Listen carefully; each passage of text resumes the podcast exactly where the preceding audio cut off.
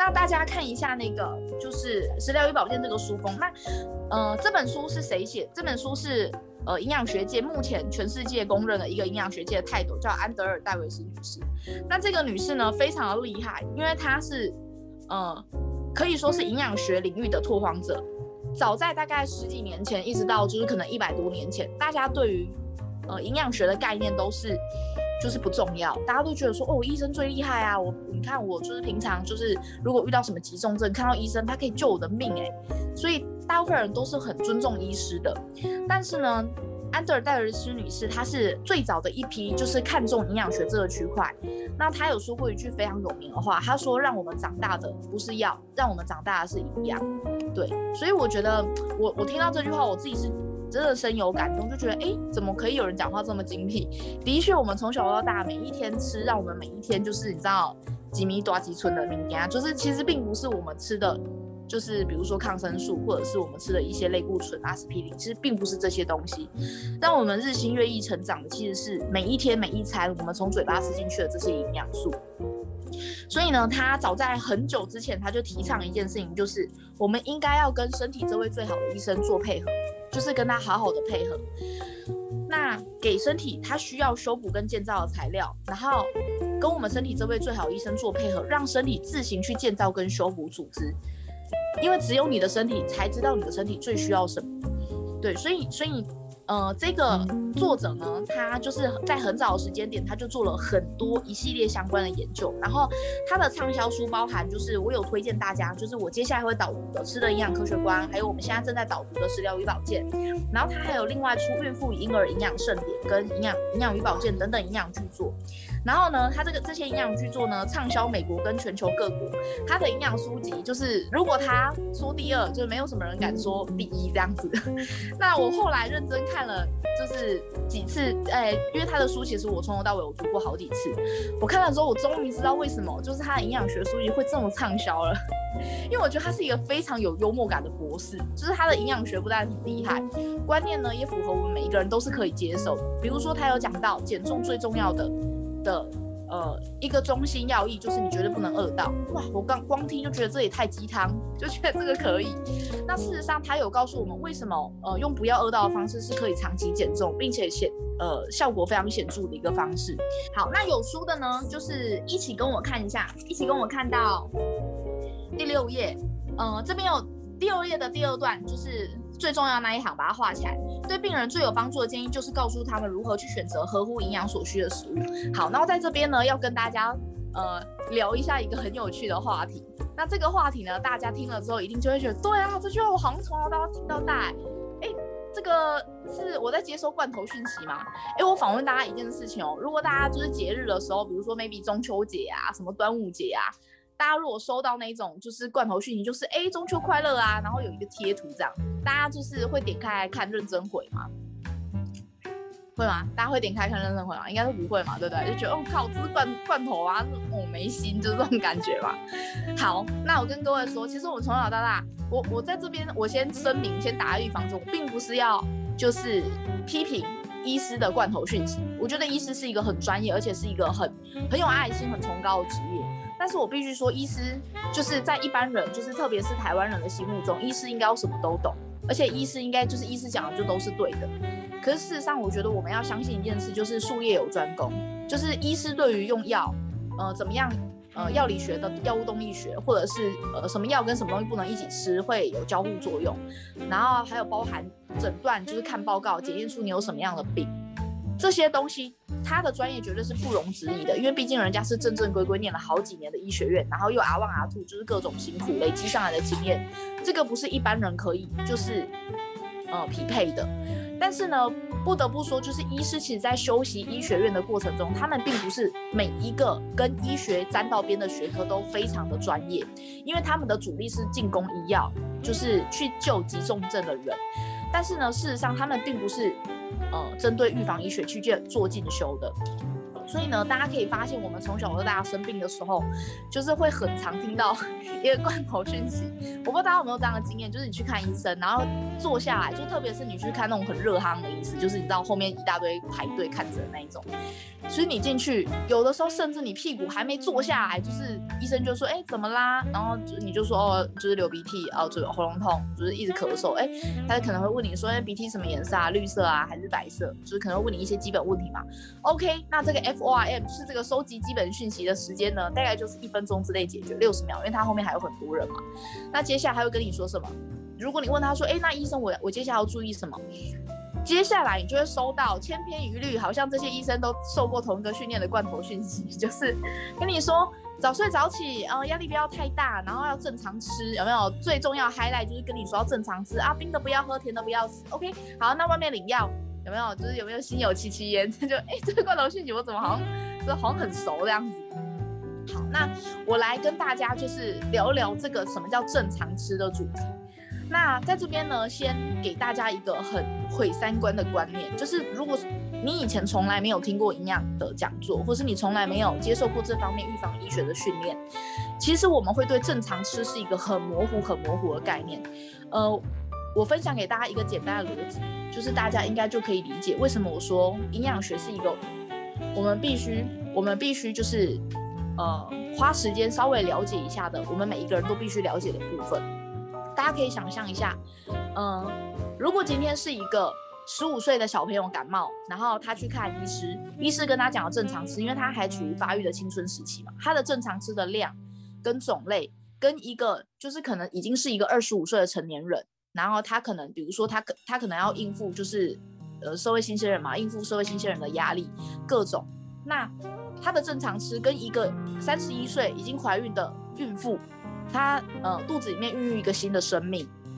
她的正常吃跟一个可能五六十岁的，就是你知道，就是呃比较熟龄阶段的人，他的正常吃，请问他的量跟呃他吃的种类跟他吃的克数，就是会是一模一样的吗？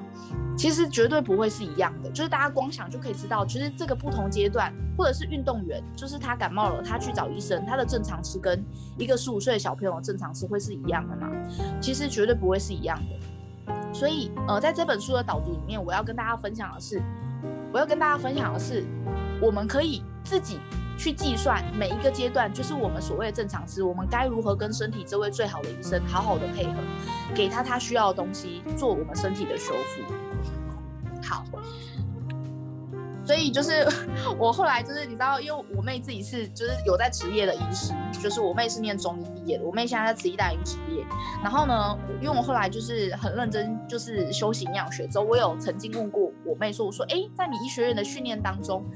哎，我问你哦，如果我如果什么样的病人，那就是有什么样的状况？哎，那他回去要吃什么啊？我跟各位就是举双手保证一件事情，就是或者是你们家自己有人当医生，你你去问他什么叫正常吃，我跟你讲，他绝对是给你含糊其辞，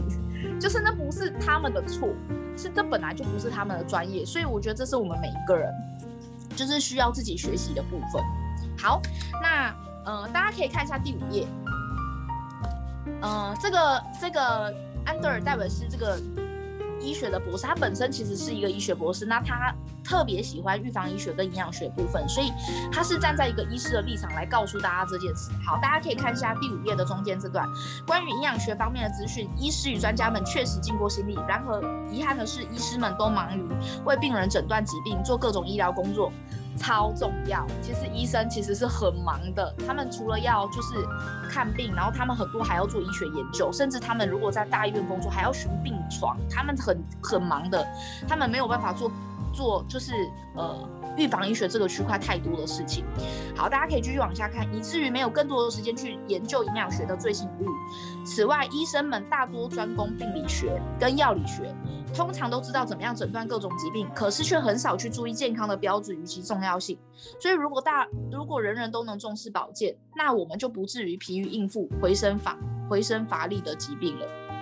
所以是什么意思呢？这一段是告诉我们。我们其实健康有分成三个阶段，就是九十分到一百分，这叫做很健康。什么叫很健康？就是比如说一个十岁的小朋友，爸爸妈妈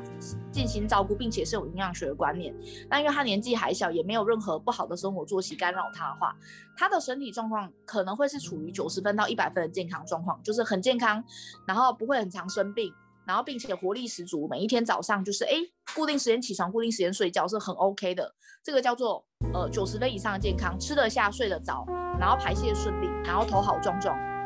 这些都代表他是九十分到一百分的健康，然后没有任何，比如说，呃，皮肤有干癣啦，或者是哎眼睛有干涩，没有这一些亚健康的状况困扰他，这叫九十分到一百分的健康。那大部分的成年人呢，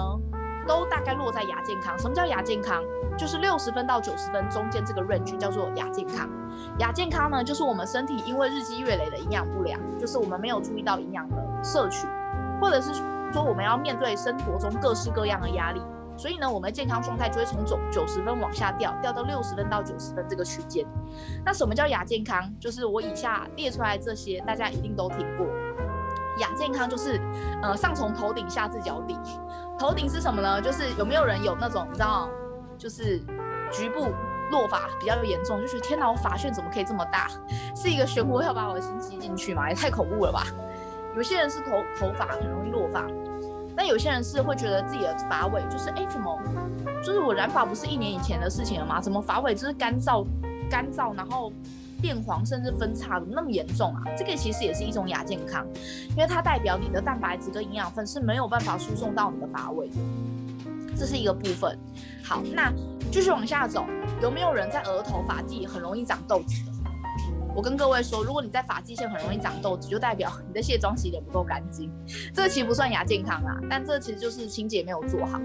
那如果你的痘子是长在眉心中间，有没有？有一些人是很容易在眉心中间长痘子，就那种观音痘，有没有？这代表你就是在呃身体的角度来讲，这就代表你就是常常有心事，常常觉得焦虑，就是那种有心事挂在心头的那一种。你在眉心的地方会很容易长痘。好，那再继续往下移。好，那如果你的脸，呃，是在嘴唇周围很容易长痘的话，那就代表你可能有妇科方面的疾病，或是你最近生活作息不是很正常，有荷尔蒙分泌失调的问题。这些其实就是都是亚健康的范畴。好，那再继续往下走，有没有人就是呃，因为工作压力大，或者是睡眠时间不够的关系，你可能在早上起来的时候，或是晚上睡前。你会心悸，会觉得天哪，我的我的心脏还要不要工作？就是会觉得它好像有点就是浮浮的感觉，或是你甚至晚上睡前你躺在床上，你会听到心跳的声音，像这种它也是一种亚健康症症状。好，再继续往下走，呃，有没有女生在月经来的前后会有经前症候群？就是你的乳房会刺痛，甚至你的乳房会摸到硬块、纤维囊肿，这个其实也是一种亚健康。好，然后再继续往下走，有没有人就是？啊，这应该超多人啊！这也是跟今天讲的主题有直接关系。有没有人常常就是胃周胃疼啊，就是胃不是很舒服的，然后甚至是就是可能是有呃胃食道逆流，或者是有十二指肠溃溃疡的这些状况，这些其实都不是一种病，它是一种亚健康。也就是透过我们的饮食跟营养，我们如果知道要吃什么，它是会改善的一个状况，这个就叫亚健康。好，继续往下走，有没有女生就是有白带的问题？或者是有没有人有常常有阴道口瘙痒的问题，就觉得天哪，是我内裤上面有残留那个洗衣粉还是洗衣精嘛？什么奇怪，我穿内裤都什么就是楼下很痒这样子，就是我相信一定有很多人这样的问题，或是呃泌尿道跟阴道反复的感染，就是时时时不时像浪潮一下来一下来一下这样，就是楼下有些人不是很不是很吉祥，不是很健康的，就是一定有了很多一票人是这样，只是我们平常不会讨论楼下的问题。对，那有没有男生就是，嗯，